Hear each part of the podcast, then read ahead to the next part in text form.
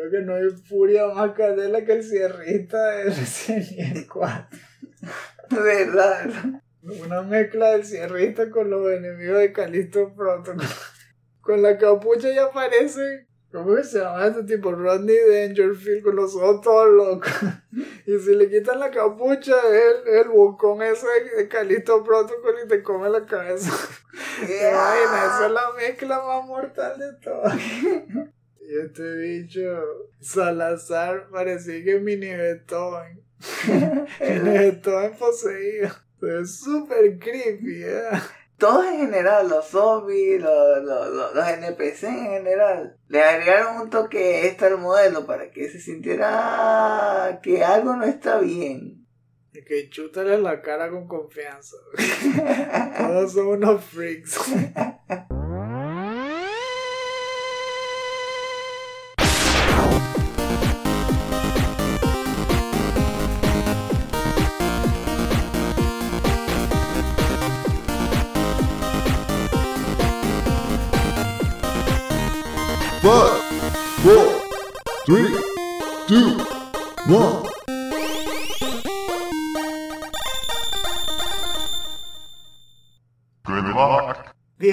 chutacupas. Esto es el último Phoenix Down, episodio 91. Si han pateado un cupa, son uno de nosotros. Yo soy su anfitrión, Esteban Mateus, y a mi lado tengo como siempre a mi hermano, Eleazar Lord Sadler Mateus.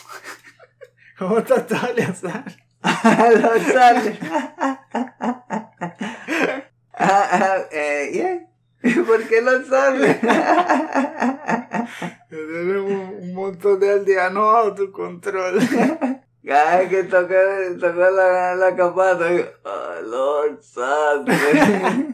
bueno, sabes que pedí unos días de vacaciones en el trabajo. Este hace un fin de semana largo. ¡Oh! Por fin, un poco de descanso.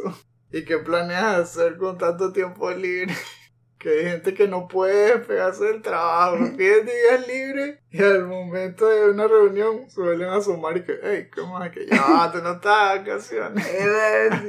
Eh, buenos días. eh, espera. No, venga, Sara. Hasta el líder del equipo mencionó algo como que, bueno, para apoyarte al menos te vamos a, a decir buenos días y te tenemos vacaciones, ¿no? Dije que sí, es, es posible, es posible. Y de repente que no, mentira, mejor no lo hagas porque si no nos cuenta vemos que estás todo tarde trabajando otra vez así. Uh, O sea que mejor, mejor no te conectes y que, bueno, bueno, ok. hay que hacer un soft ban ahí, más bien bloquearle la cuenta al que esté de vacaciones para que realmente se dedique a esparcimiento, reposo, que nada de trabajar, nada. Yo más que todo eh, estoy pensando en tener como varios domingos seguidos, porque normalmente el domingo duermo más, duermo durante el día. Normalmente las horas donde eh, tengo reuniones, ahí duermo. Ah, y también o, o leo manga o veo anime. Ese, eso es lo que estoy pensando hacer, como extender el domingo. suena bien, suena relajado already. Eso sí era que es algo que yo no comparto con la mayoría de que no saben qué hacer con su tiempo libre. No, pf, yo quisiera tener una burbuja de que paralizara el tiempo para poder hacer todo lo que quiero en el tiempo libre. A mí nunca me alcanza. Siempre me parece que pudiese disfrutar un par de horas más para seguir leyendo, para ver otro programa, ver otra película, jugar otra cosa dibujar, escribir, hay tantas cosas que uno puede hacer para distraerse. Pero eh, sí, parece que hay mucha gente que ama tanto su trabajo que no se puede desligar. Incluso en el tiempo libre se desesperan o algo así, vuelven a, hacer algo sobre el trabajo, aunque sean vacaciones.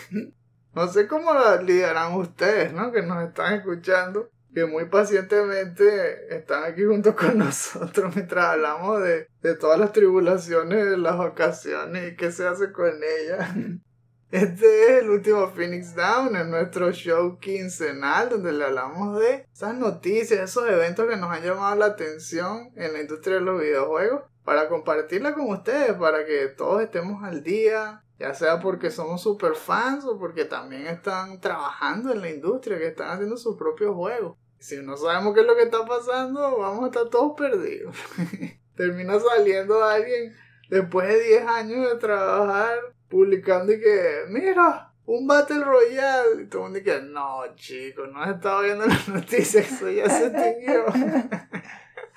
no vayan a hacer eso, no pongan un nuevo PUBG. Y no. Bueno, entonces aquí sí, les conversamos un rato, esperamos mantenerlos entretenidos e informados. El estreno generalmente sale temprano para todos aquellos que nos apoyan en Patreon.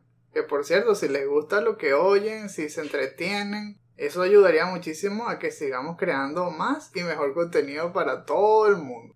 Aquellos que lo escuchan gratuito simplemente tienen que esperar unos cuatro días más y al final de la semana lo ponemos en nuestros canales alternos como podcast.com, Stitcher, Anchor, Breaker, Google Podcasts, Pocket Cast, Radio Public, Spotify, Apple Podcast y iBooks. En el caso de que no haya mencionado su página de podcast favorito, déjenos en los comentarios y haremos todo lo posible para que el último Phoenix Down también los encuentre allí.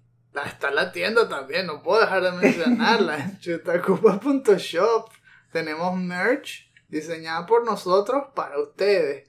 Son diseños de gamers para gamers. Yo sé que es súper trillado, todo el mundo dice eso, pero es verdad, lo diseñamos pensando en todos aquellos que son fanáticos de los videojuegos, que quieren usar ropa de videojuegos, pero que no les gustan la mayoría de los diseños que hay allá afuera, que son o muy genéricos o son mega chillones. Casi que toda la camisa llena de puros colores o o que son copias tal cual que alguien se agarra la portada de un juego y le imprime así todo en diagonal en el pecho. Por favor. Aquí estamos tratando de hacerlo más sutil, algo que puedan usar en la calle sin, sin tener que tapárselo con un suéter y que se sientan bien, se sientan cómodos. Esperamos que también les parezca así. Ay, por cierto, Justamente, creo que fue ayer, entre ayer y hoy, la actualizamos para que tenga tema de Halloween. Antes, ah. era tema de verano. Al menos por unos días, porque yo sé que este último trimestre del año es uno de los que cambia más rápido. Porque empieza con esto, con el otoño y, y los temas esos de Halloween y de terror. Pero inmediatamente eso se acaba y luego ya viene Thanksgiving y Thanksgiving se fusiona con Navidad. Así que vamos a estarlo cambiando bastante en estos últimos tres meses. Y por supuesto, no olviden echarnos una visita en las redes sociales. Allí pueden ver actualizaciones de todo lo que estamos publicando. Pueden escribirnos, mandarnos mensajes directos, con preguntas, sugerencias. Todo eso es bienvenido y nuestro canal de YouTube, donde vamos a poner como siempre material en video de reseñas y previews y bueno, playthroughs, de todo, hay de todo un poco ahí. Muy bien, entonces ya aquí grabando en directo desde las tenebrosas colinas de Almería, no, está haciendo sol, no son nada tenebrosos, pero había que decirlo para mantener el tema y que cuadre con el tópico de este episodio que va a estar cargado de juegos de horror, que no lo habíamos mencionado hasta ahora. Si son fans del género, les va a parecer entretenido. Pero si no, no se preocupen, igual vamos a encontrarle esa vuelta, vamos a tocar muchos temas que son relevantes para todo el mundo. Vamos poniéndonos todos cómodos algunos se ponen el suéter o los que viven en zonas calurosas se lo quitan. La idea es simplemente relajarse, así que pónganse los audífonos, súbanle el volumen, porque es hora de hablar sobre videojuegos.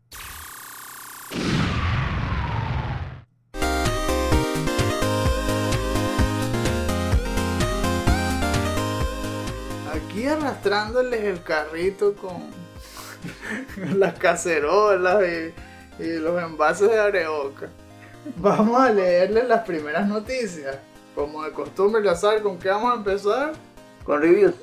Exactamente, vamos a hablar de las reviews más relevantes de los últimos 15 días. Y tenemos el primerito Gotham Knights. Ay, Dios mío.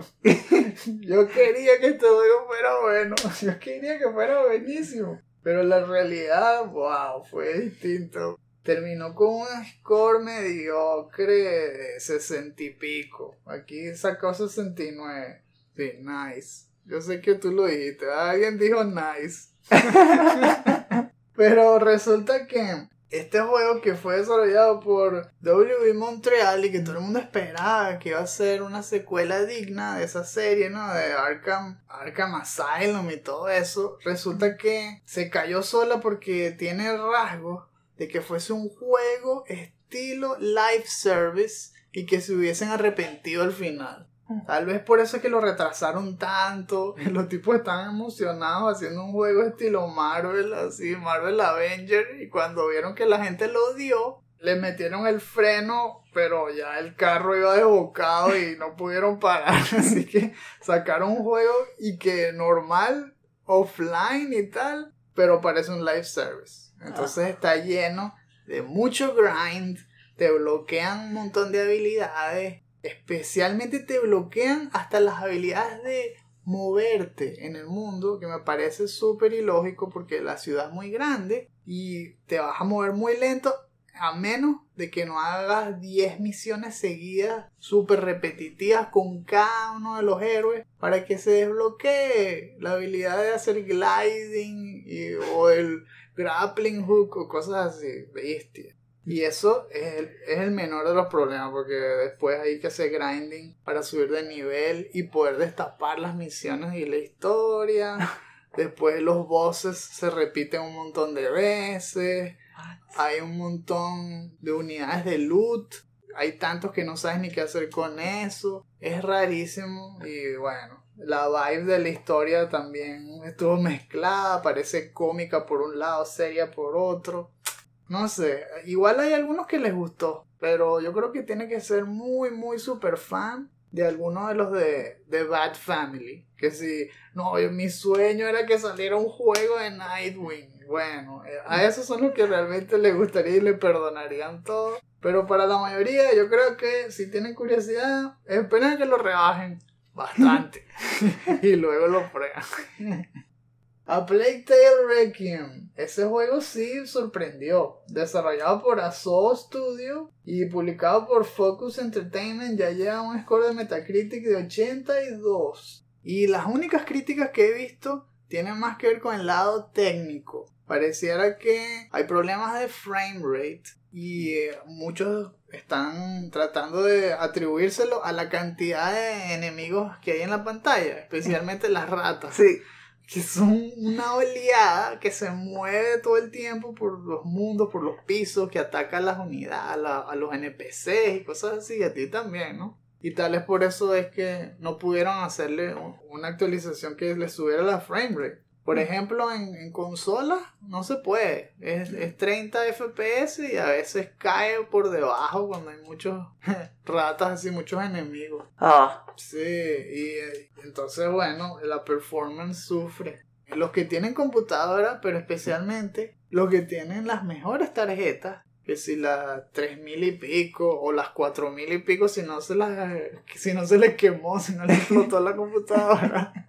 Son los que le, le, aumentan ese nuevo modelo. No me acuerdo cómo es que se llama. No sé si tú lo has escuchado que creo que es SSL o algo así que es una modalidad que dispara la tasa de, de que se refrescan las frames y te las multiplica. Y un juego normal, que si de 30 o 60 FPS, te lo monta en 120, 150 y supuestamente las animaciones son geniales y los gráficos.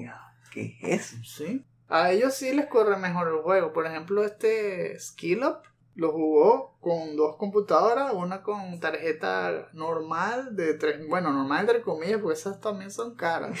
y las últimos modelos y ahí sí le fue mejor, pero dijo que igual en computadora hay problemas de frame rate. Ah. Los gráficos son buenísimos y todo, y es la secuela, por supuesto, de Plague Tale Innocence, algo así, el primero. Sí. Eso sí, dicen que este juego es más inclinado hacia la fantasía que el primero. El primero era una historia más pequeña, más seria, y aquí ya se van más hacia el lado de la aventura, exageran un poco más. Los personajes también se desvían un poco en el sentido de que ahora son más agresivos. De hecho, mencionan algo curioso. Dice que mientras más matas enemigos, el juego más te critica en forma del niñito. El niñito te empieza a decir que, pero ¿por qué lo mataste? No hacía falta hacer eso. Y como que cálmate, estás muy salvaje últimamente. Qué berro, ¿verdad? Es curioso, pero sí, está sacando menos y algunos dicen que hasta es masterpiece, una cosa así, coche. Oh, Y para cerrar, no sé qué te, qué te pareció lo de la controversia esta de Bayonetta 3 y la actriz esta de Elena Taylor con sus videos quejándose del bajo pago que le ofrecieron y luego que estaba mintiendo y criticando a Jennifer Hale, que es la que actualmente hace la voz de Bayonetta. Y creo que ella sin querer eh, no le hizo tanto bien a su imagen porque al llegar al- hasta el punto de pedirle a, a los que la siguen a que no compren el juego por lo que le pasó, me pareció que su actitud fue egoísta porque no está pensando en todas las demás personas que trabajaron en ese juego, que no es una compañía pequeña cientos y no sé si hasta eh, llegar hasta mil personas, un montón de personas. Y que todas esas personas no reciban el pago por todo el esfuerzo que hicieron, me parece terrible. Y todo además basado en una mentira. Mintió por omisión, pero igual mintió. Si no se enteraron, nada más se lo resumo y luego lo pueden investigar y lo amplían, ¿no? Simplemente esto. Primero sacó un video en Twitter, Elena Taylor, diciendo que lo único que le habían ofrecido para grabar la voz de Bayonetta en el 3 por todo el juego eran 4 mil dólares. Después de un par de días, Jason Schreier, como siempre de Bloomberg, sacó un artículo y después fue corroborado por dos pilares de información más como The Verge y Video Games Chronicle de que no, le habían ofrecido primero tres sesiones de 4 mil a 5 mil dólares cada una y ella lo rechazó. O sea, le habían ofrecido 15 mil dólares, dijo que no y como dijo que no, después negociaron, pero ella pidió que le pagaran como 250 mil en vez de 15 mil Oh, y que además le dieran regalías. Entonces le dieron que no y le ofrecieron más adelante, ya después de haber contratado a Jennifer Hale, un papel para que hiciera un cameo. Y ese cameo era pagado por 4 mil. ah, Y ese también lo rechazó, obviamente. Pero ven, entonces era mentira y bueno, ella quedó súper mal, manchó su reputación, probablemente ya nadie la quiera contratar en la industria y no sé por qué lo hizo. No sé. Ustedes sean los jueces, espero que lean y, y luego nos dicen qué es lo que opinan. Comenzando aquí con las noticias pesadas, tengo en el puesto 1 el retorno del survival horror. Porque resulta que tanto Silent Hill como Resident Evil hicieron unas presentaciones ahí, unos showcases. Y fue curioso porque fue uno tras otro literalmente. El 19 de octubre fue Konami con Silent Hill. Y justo el 20 de octubre Capcom con Resident Evil. Que no vale, ¿qué más quiere? La presentación de Silent Hill le llamaron que de Silent Hill Transmission. No fue en vivo, yo pensaba que iba a ser en vivo, pero fue algo pregrabado. Y con todo que yo llegué a la hora que decían ahí, he leído muchos artículos que dicen que lo pusieron a destiempo y que habían puesto otra cosa que no debían. De eso sí era que no me enteré. Pero sí vi el show. Muy elaborado, por cierto. ¿verdad? Invitaron al director, invitaron a tanto, bueno, de, de todos los juegos, porque hablaron de varios juegos. Y también había una presentadora y les cambiaban el fondo, era todo como con fondo de pantalla verde. Y se ponían que caminando en Silent Hill y cosas así. Ellos al menos se veían emocionados de lo que estaban hablando. Y presentaron como cinco proyectos, más o menos. Entre los cuales tenemos primero el remake de Silent Hill 2 que está desarrollado por Bluebird Team. El publisher, obviamente, de todo esto es Konami. También hablaron de que va a haber una nueva película. Se llama Return to Silent Hill. Y otros juegos más. Está Silent Hill Downfall está un híbrido todo loco ahí que es Silent Hill Ascension. Y el final fue Silent Hill F. F, F, F. El trailer de Silent Hill 2 Remake fue lo que usaron de apertura y no sé, tenía cosas también llamativas, ¿no? Me gustó especialmente la atmósfera, los escenarios, pero ha habido mucha controversia con los modelos de los personajes. ¿A ti qué te parece cómo se veía? Cuando veo, cuando veo la, la escena esa de, de James, que lo usaron después de que para una propaganda de Gillette, El ¿verdad? eh, yo creo que me sacaría de la experiencia porque cuando nosotros grabamos el show de Matando Fiebre, donde yo estaba editando y colocando imágenes del juego, Mm. siempre tengo en la mente ese otro modelo, el original. Cuando vi eso del remake y vi lo diferente que se veía, pensé que eso más bien puede distraer al, al que esté jugando el remake. Es como si fuera otra persona. Ese, no es James. Ese no es James. Yo me, yo me acuerdo que James se veía así. Creo que eso puede afectar a la experiencia. Mm. Y el otro hecho es quién lo está haciendo, ¿no? Bluer Team también ha tenido algunos éxitos, ¿verdad? Como que sí, de Observer y eso, que, que sí, les quedó buenísimo. Pero su título más reciente fue de Medium, que no fue tan exitoso. No veo tanto ese gameplay estilo clásico. De hecho, no mostraron gameplay. Eso fue casi todo cinematic y eh, si acaso James caminando. Así que no vemos cómo se va a ver ese sistema de combate, si le hicieron alguna mejora. Hay muchas dudas con estos proyectos, eso es lo que me preocupa, que hay muchos nombres y qué bueno que volvió Silent Hill, pero erro, ¿de las manos de quién? Ah, Sí. No sé qué tan bien van a quedar. Ojalá queden bien. También dijeron que va a ser exclusive para PlayStation 5, o sea, para consolas caseras, porque va a salir en PC, pero nada más por 12 meses.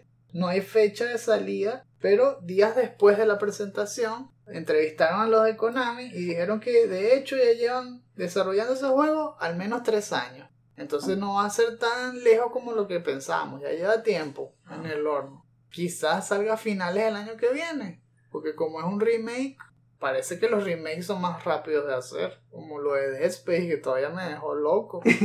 Lo hicieron en tiempo récord.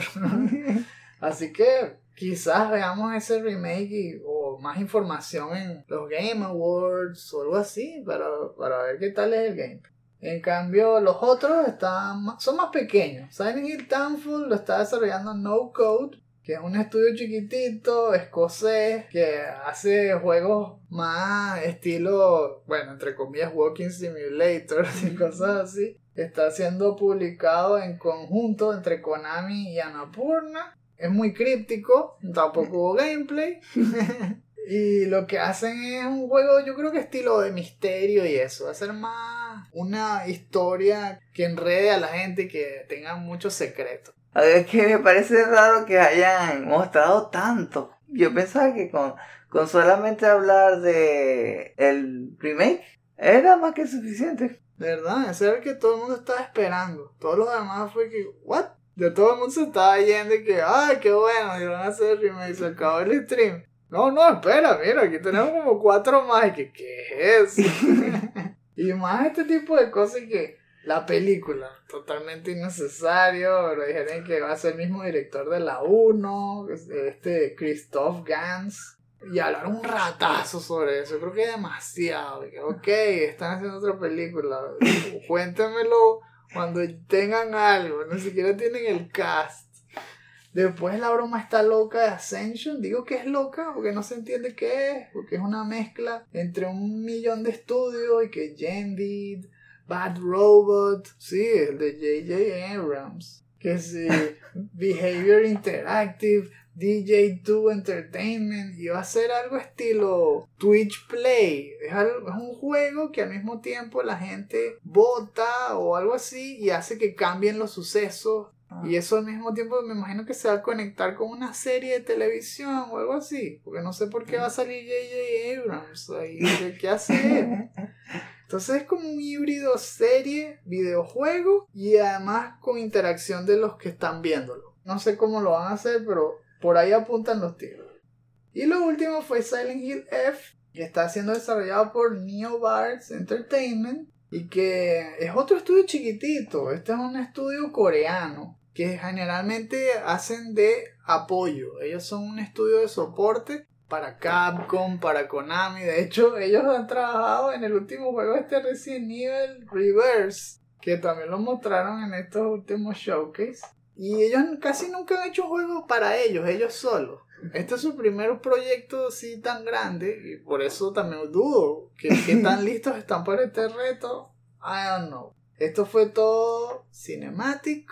Sí se vio bastante creepy, es verdad. Y me gusta la premisa porque esta es el primer Silent Hill en Japón. Casi siempre era en una ciudad de Estados Unidos, pero ahora es en Japón de 1960. Entonces tiene vintage y además ese estilo oriental, más estilo Siren, ¿verdad? más estilo otras franquicias que tienen ahora mitología ahí japonesa, está bien. Me interesa eso, pero no hubo gameplay. Nada más vimos eso de la chama esa corriendo por ahí, la persiguen puras plantas, no sé, puro hongo. Ah, ¿verdad? Que los hongos de la muerte te agarran y luego te, te llenas de hongo y, y te vuelves flores y mueres en un río. Y que, ok. Eso, no sé si eso es más una arma biológica o, o- o una maldición, no sé qué es. Pero ahí lo tiene. Y luego, en la- el día siguiente, hablamos ahora sí de Resident Evil. El Resident Evil Showcase mostró nada más tres cosas y le ganó a todo lo que mostró Konami. Eso fue todo lo, eso fue lo más triste. Konami se pagó durísimo. Y luego Capcom vino que ya, era así. Mostró lo de Resident Evil Village Gold Edition, que es simplemente la actualización de Village con el modo de tercera persona, nuevos personajes de los mercenarios y el DLC de Shadow Rose. Que como siempre dijeron mil spoilers ahí, no les importó a ninguno de los que no lo hayan jugado hasta ahora. No vamos a cometer ese error, no les voy a decir nada, no se preocupen. Simplemente es más DLC. Y después de eso mostraron un trailer de Resident Evil Reverse que empezó bien. O sea, ya como que lo habían cambiado totalmente y que wow, lo acomodaron, ya no se ve como cómic, se ve normal y se ve más serio, como si tuviese historia. Y luego Fortnite. Eso no Ah, Fortnite. sí. Sí, es Resident Evil Fortnite. A mí no me gusta. Yo sé que a muchos de ustedes seguro que les encanta Fortnite. Yo la detesto. Así que, next. Para mí, igual no lo voy a ni a tocar. Y lo que sí me encantó, Resident Evil 4 Remake. Eso fue la sorpresa. Que yo pensaba que ese juego casi que era innecesario. Pero después de ver esta presentación, I'm a believer. Ahora sí. todo, todo Ted Lasso así saltando y tocando el anuncio de Believe. en el tope de la puerta. I believe now. Estoy listo para hacer pre-order. ¡Wow! Me encantó lo que se dio. Esto de que va a salir en PlayStation 4 y PlayStation 5 y sus equivalentes de Xbox. También me encanta porque es súper asequible y no te pierdes nada. No tienes PlayStation 5, te lo compras en el 4 y ya lo tienes para el 5. ¡Wow! ¡Qué trailer tan bueno! Esa parte del inicio del juego la han cambiado, le aumentaron la atmósfera del horror. Y ahora, cuando te pierdes del carro al comienzo del juego en el 4, no simplemente desaparecen los policías, sino que ahora tienes que buscarlos. Y es de noche, y la cabaña donde entra Leon no es una cabaña toda pequeñita, sino de varios pisos. Resulta que te metes hasta el sótano y todo. Mucho mejor. Fue un trailer y una secuencia de gameplay de 5 minutos donde te ponen a incluso la primera pelea esta caótica contra los ganados. Lo que me gusta de los juegos es que le lo suficiente como para que se vea nuevo, pero que no vaya en contra de lo que hicieron antes. Me refiero a que se siente emocionante probarlo. Están haciendo literalmente una expansión de lo que eh, vendieron antes. Es, es decir, ¿Qué tal si hubiéramos tenido la tecnología para hacer lo mismo, pero agregándole estas nuevas mechanics que lo hacen más divertido, que lo hacen más y le dan más inmersión? Tal vez no irse tanto a la acción, sino que se mantenga más hacia el terror como recién el 3, algo así como que what if? De las cosas nuevas que resaltan está uno, esto, el cambio de la atmósfera que tú mencionas, ahora es más terrorífico. Dos, ahora tiene nuevas mechanics. Resulta que le añadieron secciones de stealth, incluyendo stealth kills. El cuchillo es mucho más importante. Pareciera incluso, no me crean, pero pareciera que es como una secuela directa del 2. Leon se ve igualito que en el 2, pero mayor y todo. También va a haber secuencias de flashbacks que van a conectar la historia y que cuentan esos huecos que hay allí, de cómo Leon pasó de ser el rookie a esta bestia que protege a la hija del presidente. Y las cosas que él usa son las del 2. Ese cuchillo es el que le dio Marvin todavía. Es el que le dieron en la estación de policía. Wow.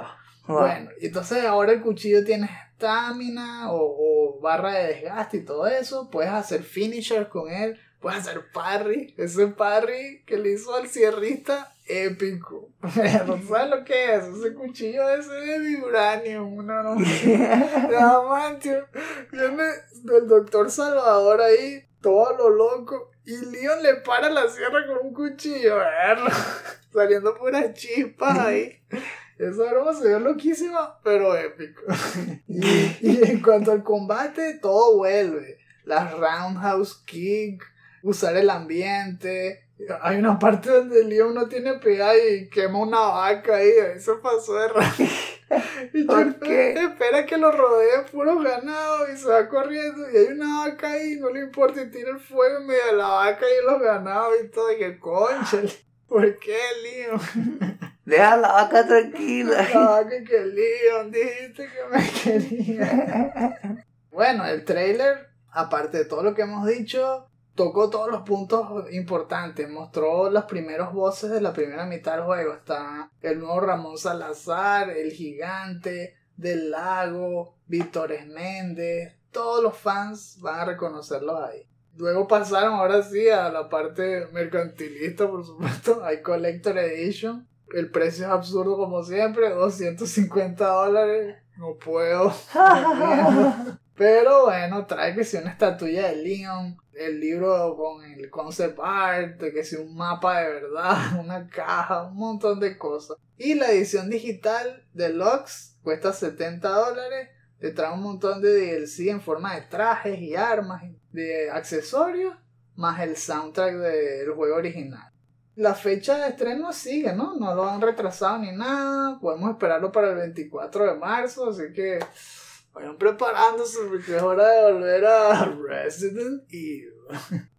La noticia número 2 nos sigue metiendo en el terror porque vamos a hablar de Callisto Protocol, que también estuvo mostrando bastante contenido, hubo primeras impresiones de muchos canales y de muchos youtubers, yo creo que hicieron una campaña donde literalmente invitaron a muchos de los editores de estos canales a jugarlo en persona y después a entrevistar a los creadores, porque también vi que hay muchas entrevistas con Glenn Scofield. Incluso ellos lanzaron un video de behind the scenes directamente en su canal de YouTube, el, del estudio Striking Distance. Bastante contenido que ver si son fans de este juego. Y bueno, hay varias cosas que, como siempre, resaltan y que vale la pena conversar en esta nueva era del terror, ¿no?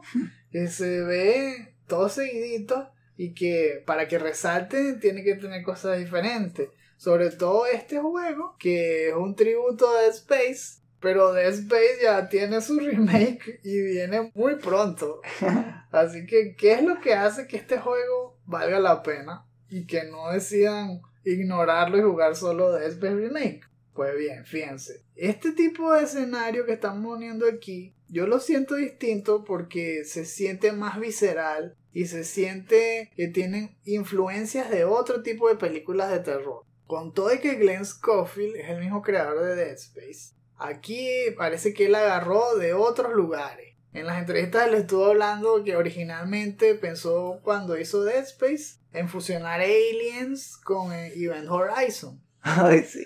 En cambio aquí está hablando que también está incluyendo cosas de terror coreano. Oh, Estilo Kingdom, estilo All of Us Are Dead, todas esas series de zombies, ¿no? Y ese nuevo estilo zombie es un zombie más ágil, es un zombie que también se siente más amenazante por la forma en que caminan, cómo, cómo se mueven, la forma impredecible de sus movimientos. Y así mismo son los monstruos de este juego. Me ha gustado mucho, especialmente, aparte de la atmósfera sci-fi de terror, el combate. El combate ellos literalmente lo llaman brutal. Es que se enfoca en la brutalidad. Dicen brutality. Y brutality, cuando uno lo investiga, realmente significa que es como daño físico sin límite.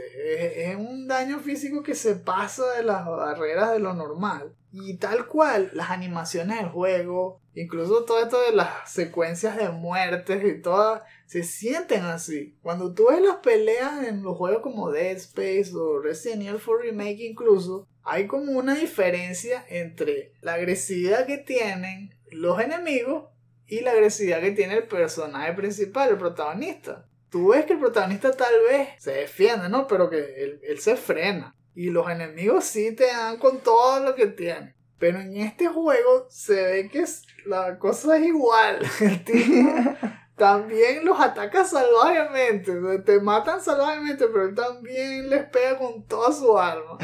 Y las animaciones lo reflejan. Todos los, los golpes son mucho más exagerados que en los otros juegos. Son más exagerados que en Dead Space, incluso me parece. Porque cuando entra un nuevo enemigo, es caos total. Tú estás caminando, pero tú ves como la cámara se tuerce, todo tiembla, el enemigo rompe tan duro la pared que se choca contra la pared del otro lado, vuelan los pedazos de metal. Es más intenso, más caótico. Yo creo que eso ha sido suficiente como para que la gente distinga la diferencia entre este juego y Dead Space. Ah, lo lograron. ¿Verdad? Entonces está en esto de la brutalidad. Está en cuanto a las mechanics, que es más dinámico. Te empujan a pegar de cerca, porque usas tubos y cosas así, para ahorrar balas, ¿no? Pero cuando tú logras pegarle varias veces seguidas sin que te peguen, se le empiezan a brotar puntos débiles. Y esos puntos débiles los tienes que destruir con pistola. Entonces, aunque te guste pegar de cerca, es bueno que sepas disparar también, porque así los matas más rápido. Asimismo, si te va mal en la pelea, empiezan a brotarle tentáculos al enemigo y empieza a mutar. Y solo tienes unos segundos para destruirle los tentáculos y matarlo. Si no lo logras, el enemigo sube de nivel. Y, cada vez que sube de nivel, se vuelve cada vez más invencible y te mata más rápido. O sea, los golpes pegan más duro. Ay, Entonces también tiene eso de adrenalina, de estrategia. Tienes que matar rápido, pero controlándote, no ponerte nervioso, porque si no, más bien te mata más rápido. y tiene la otra mecánica que es el dodge. Ahora puedes esquivar, pero no es tan papayita como Resident Evil 3, que le das a un solo botón, sino que es con las palancas. Yo veo que es estilo For Honor o algo así. Porque la palanca izquierda es la que utilizas para ir esquivando y no siempre es dándole a la palanca la misma dirección. Y si te equivocas te empiezan a pegar y te empiezan a dar palizas y tienes que ver si vale la pena intentar hacer el dodge o aguantar el golpe ahí a lo macho y pegarle y tratar de sobrevivir, ¿no? Está interesante. ¿Y qué te parece lo del grip? La pistola esa de gravedad. Se ve divertida también, ¿no? De usar. Sí, es verdad, pero también me llamó la atención que dijeron que no se puede usar siempre, como diciendo que mira, tal vez es tan divertida que es mejor que la- le pongamos alguna especie de límite. o tal vez es, será que es OP. Mm. Porque bueno, me recuerdo que la primera vez que mostraron el juego, él usó para matar rápido a un enemigo que estaba empezando a mutar, como que, mmm, sabe que sacó la pelea. De verdad, ya ves el fastidio. Está candela y la parte de la atmósfera también tiene ese audio 3D terrorífico que constantemente estás escuchando cosas caminando por dentro de las paredes o por el techo y no sabes si algo te va a saltar en cualquier momento. Ahora ponen esto de la niebla, pero niebla bien densa, que casi que no ves más allá de tu nariz, no ves nada, y de repente te saltan unos enemigos de ahí, o peor aún, el enemigo está ahí desde hace tiempo y está mutando y no lo habías visto y cuando sale ya es nivel 2, nivel 3 y te mata de 3 golpes. Wow, va a estar interesante también este juego. Me va a gustar probarlo y eh, este falta menos. Este es para el 2 de diciembre, así que prepárense todos. Si les gusta el terror, hay terror para rato y vamos a comer bien. en estos tres meses, tres, bueno, más, tres, cinco meses, vamos a comer muy bien. lo que nos gusta el terror. Yo solo darle un brutality a este segmento porque ahora las menciones honoríficas. Número 1. El DualSense Edge ya viene por tu cartera. La fecha de estreno del nuevo control premium para PlayStation 5 fue develada en un trailer reciente. El DualSense Edge costará 200 dólares en Estados Unidos o 240 euros en Europa. Además de todas las características de un control normal, incluirá thumbsticks y triggers customizables, botones traseros e incluso el paquete incluye un cable USB reforzado y un maletín de transporte. Los pre-orders comenzaron el 25 de octubre. Podrá comprarse a partir del 25 de enero de 2023 a través de PlayStation Direct en países selectos y llegará a otras tiendas desde el 23 de febrero. ¿Qué? Que también dejaron de oír justo después de haber escuchado el precio. sí. A mí también me dolió el golpe en el estómago.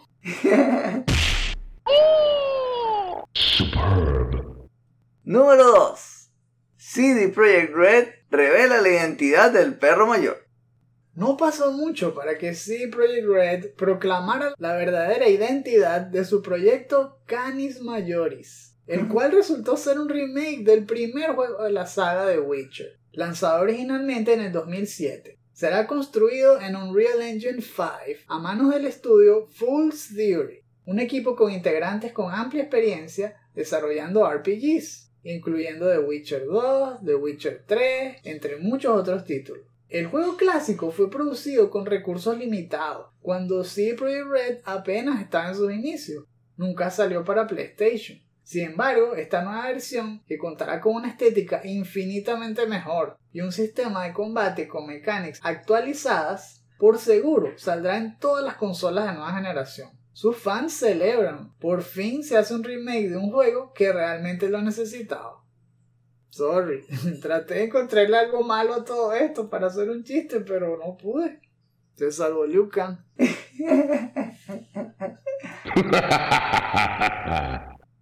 Y número 3.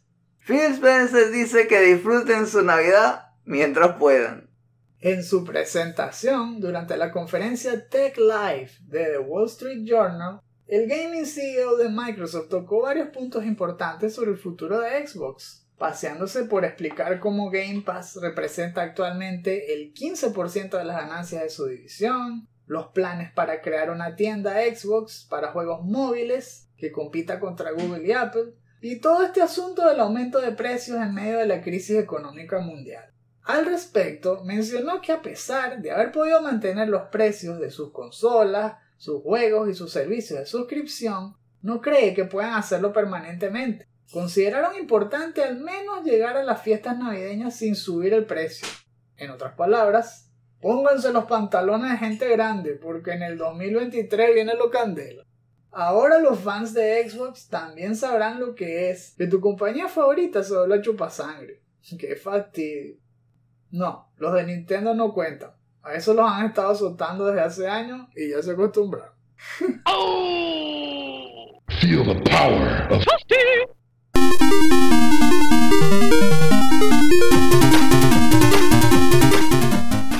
llegamos aquí ya al segmento de lo que estamos jugando y sí, el burro por delante.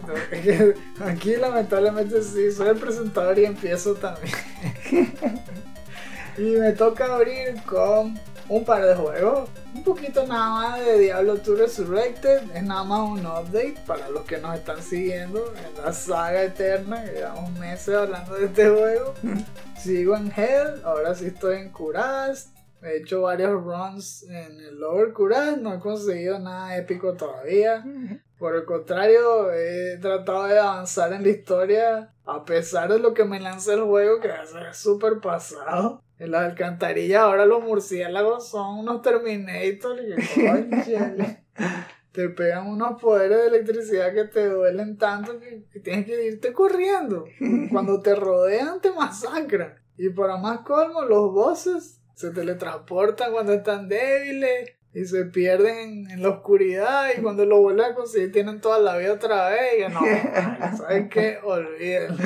Ahí me moví todo lo rápido que pude, agarré las cosas estas de Kalim y ya estoy en Travencal. De hecho ya maté al consejo y no pude grabar, así que la próxima vez tengo que volver a matar al consejo a ver si me, si me dan runas o algo y, y si me meto directo a The Durance of Eight para cazar a Mephisto y todas esas cosas. Increíble, ay, que en el punto en el que estás pues, en Hell. Sí, nunca había llegado tan lejos. Ya estoy como Sammy. Que si doy un paso más, es lo más lejos que he ido en Diablo 2. Bueno, aquí igual, cada paso que doy es lo más lejos que he llegado en Diablo 2. Jamás había tenido un personaje tan exitoso como este. Únchale, yo espero si llegar algún día a nivel 99 con ese bárbaro. y el segundo juego del que les voy a hablar es Teenage Mutant Ninja Turtles de Cababonga Collection, porque poquito a poco también lo hemos estado degustando, lo hemos jugado fin de semana a fin de semana. Ya pasamos el primer juego de las tortugas el de 1989. Qué difícil es ese juego, vale. Yo creo que si la modalidad esta de hacer rewind y tal, que nosotros le llamamos que Nicolas Cage, como la película aquella donde él tenía premoniciones y veía el futuro, y veía todas las formas posibles de morir y luego hacía justamente la, la única manera en que sobrevivía. Bueno, así. Dígame la parte esta de las algas no vale, que era imposible hasta haciendo rewind. Tú hacías rewind y, volvías a morir volvías a morir. Que coche. Y, y esto como la tortuga, la pobre tortuga se retorcía una y otra vez. ¡Ah! Y casi tirada del estómago. para, para. Deja de serme esto. No te da lástima verlo morir tantas veces. Aguanta, Rafael, aguanta, ya vamos a pasar. Tú puedes. Y después de eso, yo creo que va escalando la dificultad de una forma tan grande. Después de que pasa lo de las bombas bajo el agua, entras en todo un segmento de una serie de hangares para encontrar el, el dirigible de las tortugas y todo eso. Esa parte era manejable. Pero cuando llegas después del dirigible, entonces te tienes que meter en una serie de cavernas para encontrar el tecnódromo. Y después entrar en el tecnódromo. ¡Wow! Todas esas secuencias súper difíciles. Porque los enemigos se regeneran al instante desde que te vas de la pantalla. Aunque sea un centímetro. Tú lo matas, retrocedes y vuelve y vuelve a salir. Y entonces, Sí. cuando son varios, tú puedes hacer que la pantalla de repente se te llene de clones y todos te pegan durísimo. Y, wow, es un súper reto. La parte del tecnódromo es un laberinto, uno se pierde durísimo ahí, no sabes por cuál puerta meterte. Candela. Y después te toca Shredder. No, bien difícil. Después de eso, empezamos a jugar la maquinita, que eso sí fue un vacilón, no, no nos tardó tanto, yo creo que 30, 40 minutos como máximo, y lo terminamos, divertidísimo, y sí fue súper obvio que era de maquinita, porque los enemigos eran más difíciles de lo que yo recordaba. Los Food Soldiers son gente seria. Tú, tú- tú no estás pila, el bicho te hace un combo interno y te mata. Así que, ok, calma. Te pega puros golpes y no te deja parar del piso. Te agarran por la espalda, te pegan espadazos y conche. Los bosses también. Hay unos que son imposibles. Que estoy que, bueno, vas a morir. Ya, o sea, no hay forma de que no te hagan daño, vas a morir. Dígame, el bicho ese que secuestra a Splinter, el que es como de piedra, pero tiene cabeza de, de pájaro, no sé, una, una cara toda puntiaguda. Te pega una bofetada a la velocidad de la luz. Tú no puedes hacer nada, bicho, está para de repente. Claro, ¿cuántas frames tiene esa cachetada? Eso merecía la- dos frames, una cosa así que modo normal, modo cachetada, no hay in between, no hay nada. ¿Verdad? Y, y te manda a volar, además. Si tú estás saltando y te haces eso, te pega contra la pared, te, te vas deslizando por la pared. y- Es como si estuviera, estuviera cayendo, eh, pareció lo del trueno. Que tú primero lo ves y después es que suena. Así. Ella muere y luego suena el golpe. Y te pegó. Eso fue lo que te pasó. Pero bueno, un vacilón igual. Lo terminamos y con estilo. Te dan un trophy por juego. Así que eventualmente yo creo que el platino es súper posible. Si es eso nada más, aunque terminemos cada uno y hagamos el tour completo, ya, listo.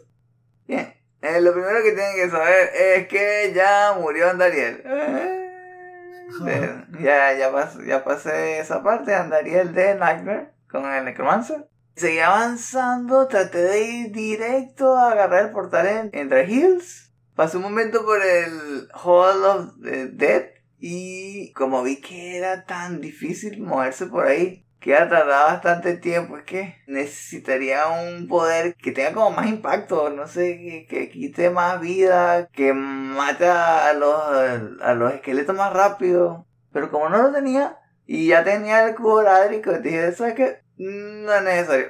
Lo salté. no me metí ahí, sino fui directo a el eh, Far Oasis. Me metí en el cubil de, de los gusanos. No llegué a pelear contra el, el jefe. Así que en eso estoy. En cuanto a las habilidades, ya tengo Attract, el Curse. De lo que había hablado la otra vez, que ya empezó a subir curses. Mm, Attract sí me pareció útil. Lo estoy investigando y en verdad es que es más poderoso de lo que pensaba. Porque no es nada más que tus summons se concentren en atacar al que tú le digas. Sino que además sus propios compañeros los atacan. O sea, los propios monstruos que están en su party los atacan. Es más poderoso que Confuse, que ese era el otro curse que había hablado, no, no- no- no me recordaba cómo se llamaba. Porque eso es que se atacan aleatoriamente.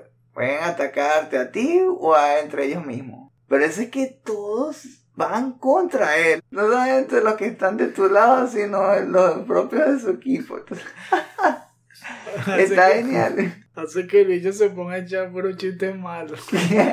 Cállate, cállate, imbécil. Entonces, ¿sabes qué? Escuché que a medida que aumentan las dificultades, la duración disminuye. Estoy pensando que sería útil subirle más puntos. Para Mm. que, aunque llegue a Hell, igual dure un tiempo razonable, ¿no? Porque estoy pensando que es el, la perfecta curse que tener con Revive. Revive a los que vas matando y los que todavía no has matado les haces attract. Es como si tuvieras más a tu favor, ¿no? Más del ejército a tu favor. Que odianlo, odianlo, mátenlo. Pero ven acá, pequeño, ven a mi equipo, aquí sí te vamos a cuidar. Después que murió por tu culpa. Es- sí, El necromancer es una ratica. ¿Sabes que tomé bastante tiempo en reordenar el stash otra vez? Porque empecé a acumular gemas y a- a- armas excepcionales y mágicas y, y ser items. Entonces ya tengo varias mulas, ¿no? Como dice este Mr. Lama, ¿no? Como repartiéndoles de cada uno. que Tú tienes nada más ser items. Ah, ah. ¿Y quién es el que tiene nada más gemas o qué? Ah, tú. Toma tus gemas. Y así voy, ¿no? Lo repartí una vez ya, otra vez tenía el stash más o menos libre, entonces sí, Juan.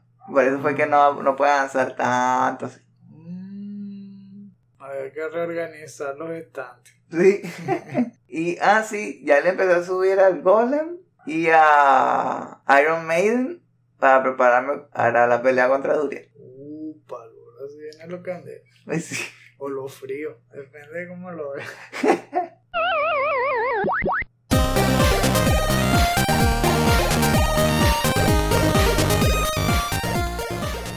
Está acabando la noche ya por fin nos estamos escapando aquí de la neblina. Vamos a ver si llegamos al amanecer. Eso sí, si le pegan al asesino cierrista que lo está persiguiendo, háganle doble el tap. En serio, headshot. No vayan a revisar el cuerpo con las manos o con los, empujándolo con el pie.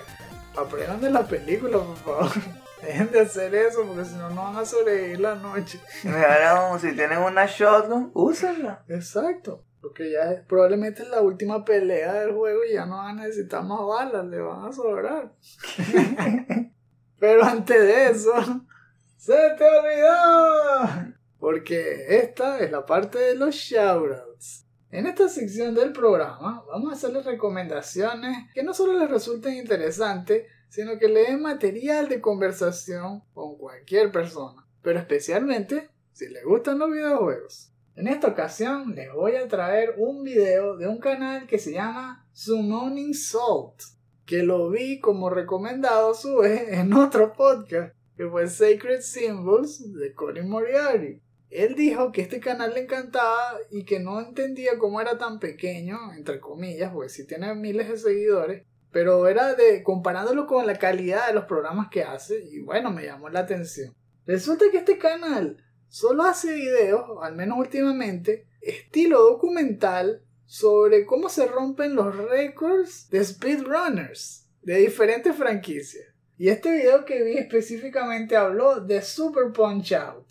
Se llama The History of Super Punch Out World Records. Y es apasionante. Parece mentira que un tema que parece tan niche puede ser tan atractivo cuando lo ponen en un paquete tan bien armado. La narración es muy buena, la música es muy buena, la forma en que edita y cómo te explica lo que implica romper los récords. ¿En qué se enfocan los speedrunners? Por ejemplo, en este juego resulta que hablan de los patrones que son random y los no randomizados de cada uno de los luchadores de Super Punch Out y cómo eso influye en que el speedrunner sepa cuáles son sus probabilidades de realmente poder romper un récord porque se aprenden al pelo el juego. Entonces resulta que hay unos eventos que son no randomizados y los golpes siempre son iguales, las secuencias siempre son iguales y ellos cuentan las frames y calculan cómo noquearlo lo más rápido posible dependiendo de cómo pelea ese luchador.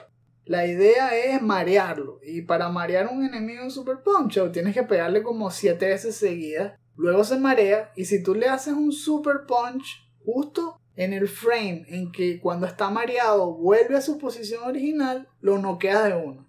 Entonces ellos calculan eso y para que el frame sea exacto, tienen que hacer otros movimientos contando las frames de esos movimientos. Entonces a veces ellos dicen, ok, cuando se maree tengo que agacharme una vez, fallar un super de arriba, hacer un jab y luego hacer el super. Y cuando este bicho vuelva a su puesto, el frame va a coincidir cuando el super mío está en su punto más alto y le va a pegar. Y Ah, mismo, ¿Por qué tiene que hacer más de un movimiento? para que los frames sumen el número exacto y que coincida el arco de tu puño con el momento exacto donde el enemigo se coloca enfrente de ti y puedas pegarle en ese instante y, y noquearlo de una sola vez.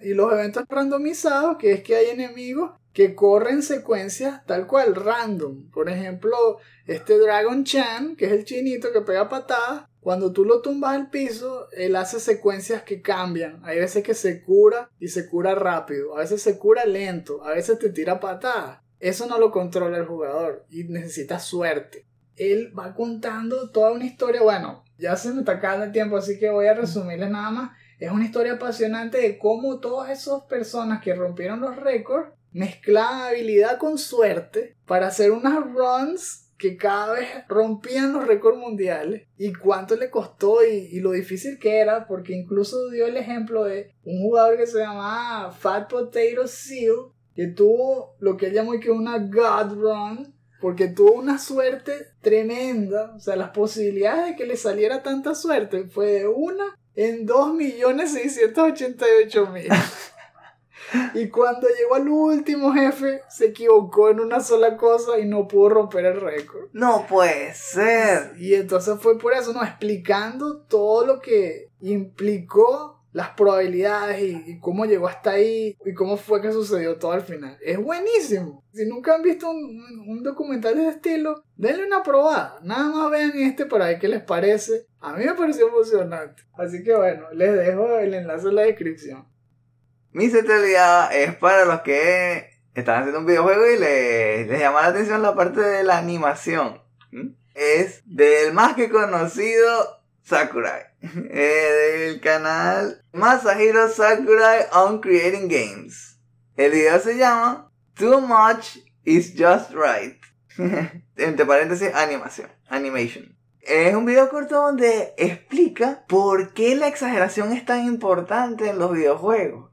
Hablando de eso, lo primero que hizo fue mostrar ataques de Kazuya en, eh, en Smash Brothers. Habló como el cuerpo se retorcía al hacer los ataques y eso era a propósito, era para vender el ataque, a que se viera como con más vida. Que que cuando se trabajaba con modelos 3D y el, el, el área en que se veía la escena, si uno no exageraba, se, como se perdía el movimiento. Entonces, para venderlo, tienen que exagerarse bastante, que se, se entienda desde lejos, ¿no? Y eso me hizo pensar mucho cuando estudié animación, porque el profesor siempre nos decía, eh, te falta exagerarlo un poco más, te falta exagerarlo un poco más, un poco más. Y uno decía, más todavía. Sí, sí, la idea era que se retorciera. Eso es lo que iba a vender la escena, ¿no? Y justamente él dijo, si tú piensas que mostró eh, la acción lo suficiente, significa que puedes ponerle más. tienes, que, tienes que realmente pensar que fue demasiado y ahí o lo reduces un poco o lo dejas de ahí. y también de un ejemplo muy interesante, un principio de animación que es este que exagera en el penúltimo frame y después ah, disminuye la exageración un poquito en el último frame. Eso lo hizo en uno de sus juegos de Kirby. Y, y él dio un ejemplo ahí de la habilidad de, de Kirby de sacar la- las espinas. Se veía como un erizo. Y se veía exageradamente más grande en el penúltimo frame y en el, y en el último un poco más retraído, ¿no? Creo que eso era Overshoot, algo así. Ah, sí, es lo de Overshoot. Eh, Eso fue lo que habló. El, el video fue corto, fueron como de 3 minutos. Entonces, si les interesa, eh, le vamos a dejar el enlace en la descripción. Oye.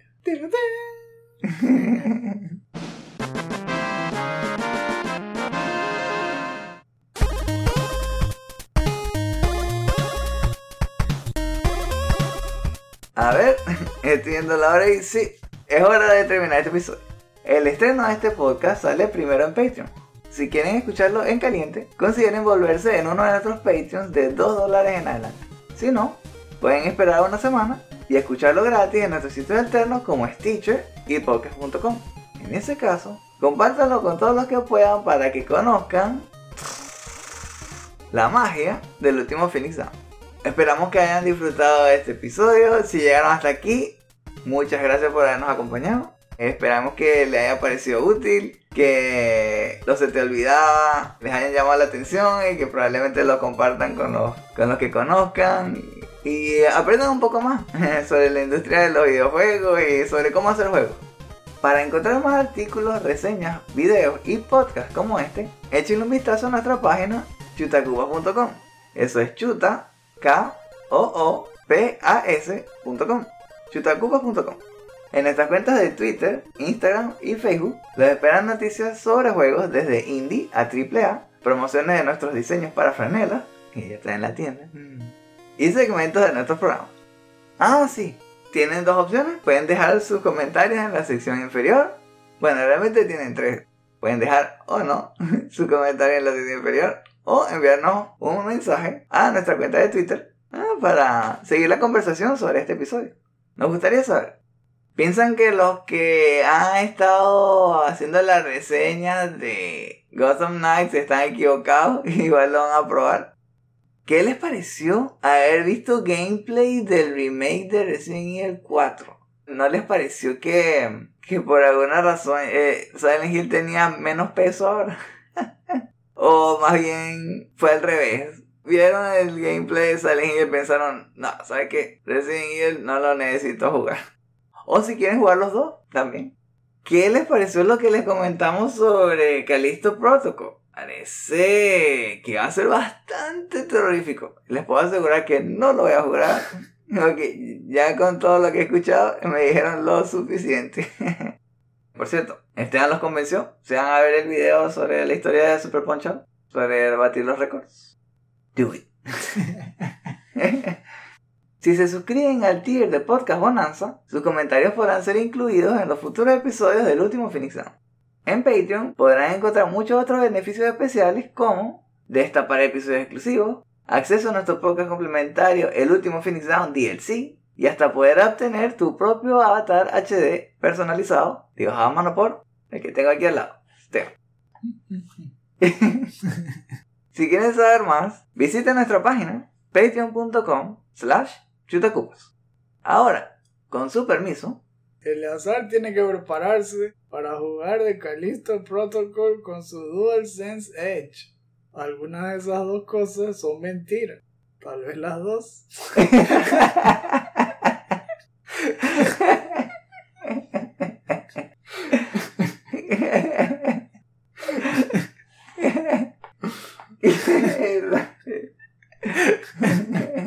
no puedo afirmar ni negar eso. Pero, pero Resident Evil sí lo tiene que jugar, ¿verdad? Eso sí. Ah, eso sí, eso sí. Ok, es que no terminé el anterior. Yo, yo lo pensé que como que es el perfecto momento para volver a intentar. Oh, yeah. Bueno, mm, parece que nos toca un descanso. Así que nos vemos es el mes que viene. Y recuerden, no hay quits. Solo retries.